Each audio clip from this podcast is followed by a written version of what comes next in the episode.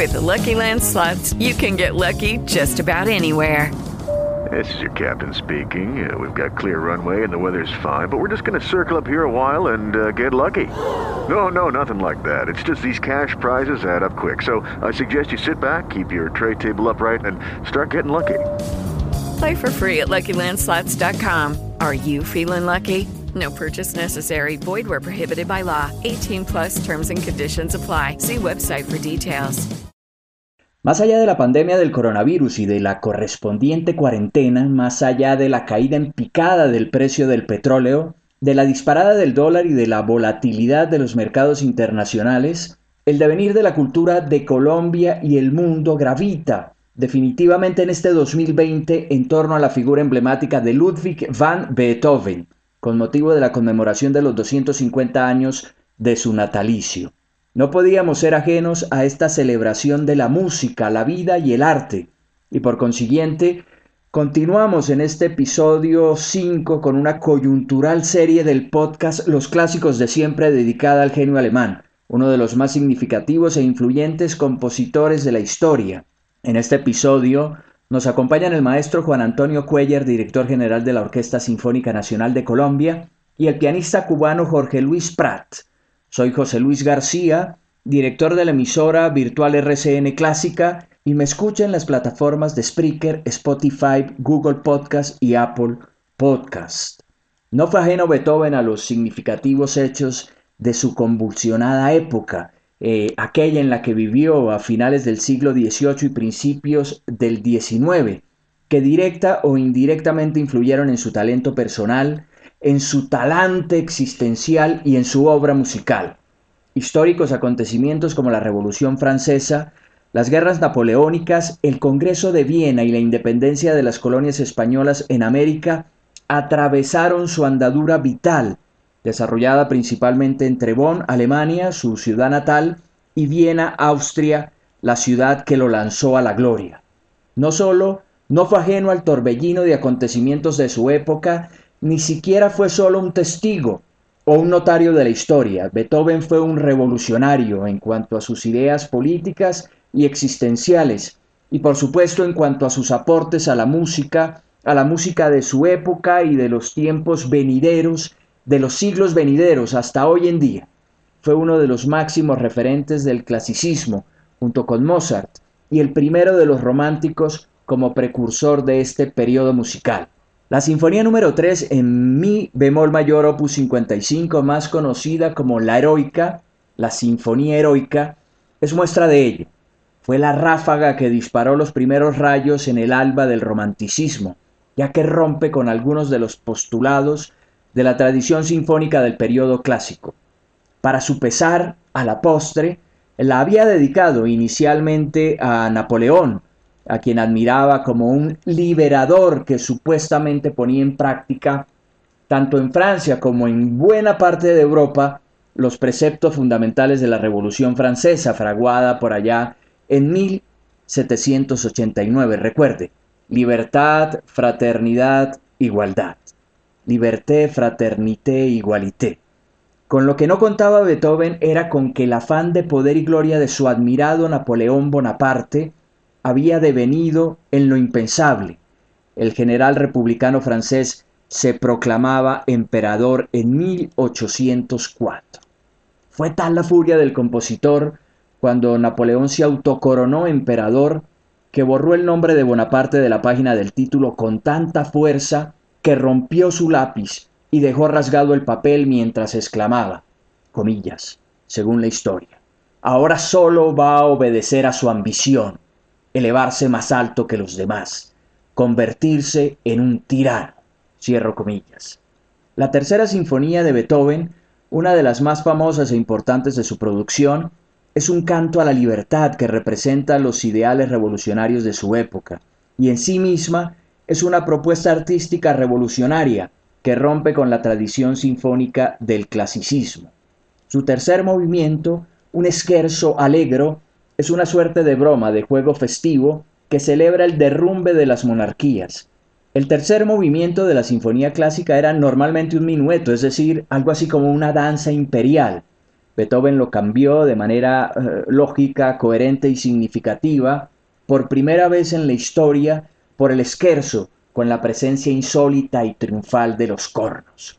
Para apreciar en la práctica de qué estamos hablando, escuchemos entonces a continuación el revolucionario tercer movimiento, esquerzo alegro de la tercera sinfonía de Beethoven, la heroica, la sinfonía heroica, en la interpretación de la Orquesta de Cámara de Viena bajo la batuta del maestro Mark Lycock.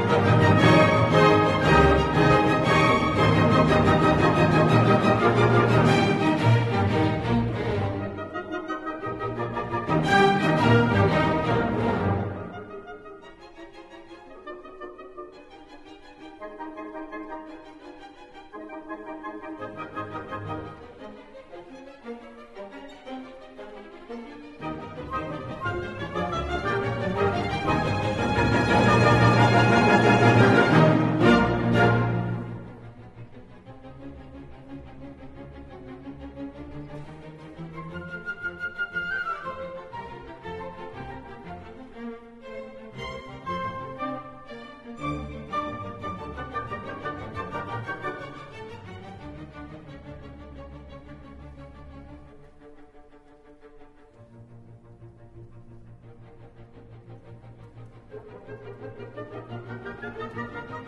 you.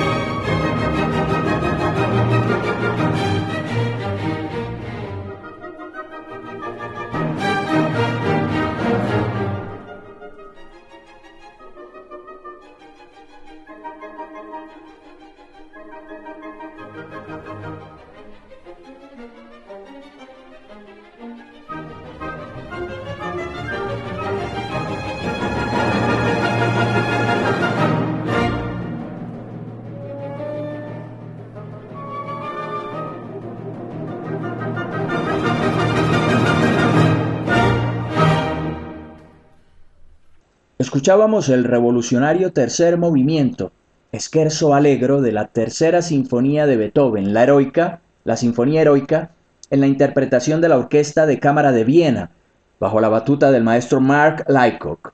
Esta sinfonía es una de las obras más famosas de Beethoven y una de las más trascendentales en la historia de la música. Cuando la obra se estrenó en 1805, Beethoven le dio el título de Sinfonía Heroica, destinada ahora a festejar el recuerdo de un gran hombre en términos genéricos, de un hombre ideal, y no propiamente del emperador Napoleón Bonaparte. Al que le dedicó finalmente esta obra fue al príncipe Joseph Franz von Lobkowitz. Empezó a componerla en 1802 y la terminó en 1804. Su rutilante estreno se dio finalmente en Viena el 7 de abril de 1805 bajo la dirección, bajo la batuta del propio Beethoven. Incluyendo, claro, esta sinfonía heroica, esta tercera sinfonía de Beethoven, si la pandemia del coronavirus lo permite, y en una arriesgada apuesta sin precedentes en el mundo, la Orquesta Sinfónica Nacional de Colombia interpretará eh, en un corto lapso de dos días, cuando se pueda, las nueve sinfonías de Beethoven, las ocho primeras el primer día, y la majestática novena, la Sinfonía Coral, con su inmortal Oda a la Alegría el segundo día, según lo reveló Juan Antonio Cuellar, su director general, el director general de la Orquesta Sinfónica Nacional de Colombia. Para el maestro Cuellar, el genio alemán es uno de los más grandes e influyentes compositores de Occidente y uno de los íconos de la cultura, que brinda enormes retos técnicos, artísticos, intelectuales y espirituales a los músicos en particular y a la gente, al público en general. Pues tal vez el compositor más influyente en toda la historia de Occidente de la música sinfónica es justamente Beethoven. Su influencia va no solamente en los compositores sinfónicos que le sucedieron en Europa, sino compositores americanos, compositores de otras partes del mundo e inclusive otros géneros. Hubo muchos músicos eh, de otras áreas del jazz, de la música pop, del rock, claramente influenciados por la figura de Beethoven. Recordará seguramente a algunas personas una película muy icónica que se llamaba La Naranja Mecánica de Kubrick, que tenía como banda sonora la música de Beethoven en una versión electrónica. Es, ha habido muchas iniciativas de, de la música de Beethoven que han logrado permear a otras áreas, digamos, menos tradicionalistas o menos clásicas de la música y de la cultura. Beethoven se ha convertido también como una especie de ícono pop para muchas cosas. Creo que la gente del común reconoce, por ejemplo, las primeras cuatro notas de la, de la quinta sinfonía de Beethoven, pa, pa, pa, pam.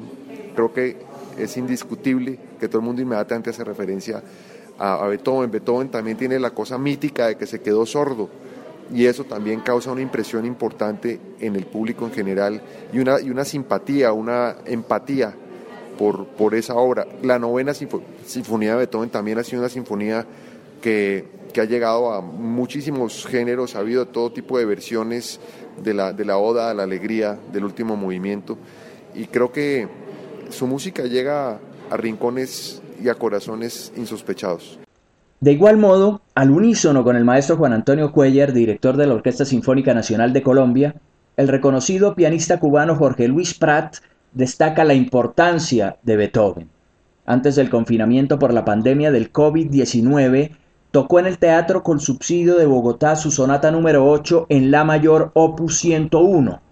Por cierto, al decir del maestro Pratt, una de las últimas sonatas, una obra muy consumada, posiblemente de las obras más complicadas y más difíciles que tiene Beethoven, pero que tiene una característica, que no es el Beethoven trágico ni dramático de muchos, sino el Beethoven ya maduro, que aspiraba a los tonos mayores, la claridad, la felicidad. El maestro cubano se muestra agradecido con Beethoven y nos revela un dato anecdótico, curioso, pero al mismo tiempo vital del músico alemán la transhumancia de sus años en Viena y los 19 sitios en los que vivió en aquella ciudad austriaca. Bueno, pues mira, a Beethoven primero que todo tenemos que agradecerle la segunda parte de su vida, de su música, donde él escribió para el piano que nosotros tenemos en la actualidad. O sea, el padre del piano como tal es Beethoven, porque él fue el primero que lo conoció y, de hecho escribió las últimas sonatas, incluyendo esta que yo voy a tocar, para el piano moderno, que es el la tiene todo lo, todo las, el rango de notas que tiene el piano moderno y el rango sonoro no de los clásicos. Las primeras sonatas de Beethoven son como los tríos o los cuartetos de cuerda. Las últimas son ya realmente sinfonías, son para piano, son pianísticas, eh, en fin, es una maravilla creo que en la vida de Beethoven hay mucho, habría mucho que contar, creo que necesitaríamos muchos días. Yo viví en Viena 10 años, viví en la Nusswaldgasse donde vivió Beethoven, que ahora después una panadería a la casa de él, porque al pobre Beethoven lo botaban de todas las casas, porque hacía mucho ruido con el piano y a los, vecinos que no tienen otra cosa que hacer, como en muchos lugares todavía no sigue pasando, los vecinos lo único que pueden hacer es protestar. Y entonces el pobre Beethoven se mudó 19 veces en Viena. Una de ellas fue al lado de la casa donde vivía. Eh, Beethoven es eh, realmente muy bien, es inclusive en su ritmo de alemán tiene muy poco. Realmente el ritmo de el ritmo de Beethoven es obvio y, es una una cosa que nos dejó más la inspiración, más el drama y ha llevado a, a la modernidad. Todavía Beethoven hoy es un músico contemporáneo. Beethoven siempre será un clásico, siempre estará vigente como todos los clásicos y sigue siendo hoy en día un músico contemporáneo, como dice el pianista cubano Jorge Luis Prat. Definitivamente no todo es coronavirus y cuarentena en este 2020, no todo es la caída del precio del petróleo, ni la disparada del dólar, ni la volatilidad de los mercados internacionales. Para este quinto episodio, para este episodio número 5 del podcast Los Clásicos de Siempre, este 2020 también es y le pertenece al genio Ludwig van Beethoven, con motivo de la conmemoración de los 250 años de su natalicio. Soy José Luis García, director del emisor habitual RCN Clásica. Me escucha en las plataformas de Spreaker, Spotify, Google Podcast y Apple Podcast. Hasta la próxima. It is Ryan here, and I have a question for you. What do you do when you win? Like, are you a fist pumper? a woohooer, a hand clapper, a high fiver. I kind of like the high five, but if you want to hone in on those winning moves, check out Chumba Casino. At ChumbaCasino.com, choose from hundreds of social casino style games for your chance to redeem serious cash prizes. There are new game releases weekly, plus free daily bonuses. So don't wait. Start having the most fun ever at ChumbaCasino.com. No purchase necessary. BGW. Void were prohibited by law. See terms and conditions. 18 plus.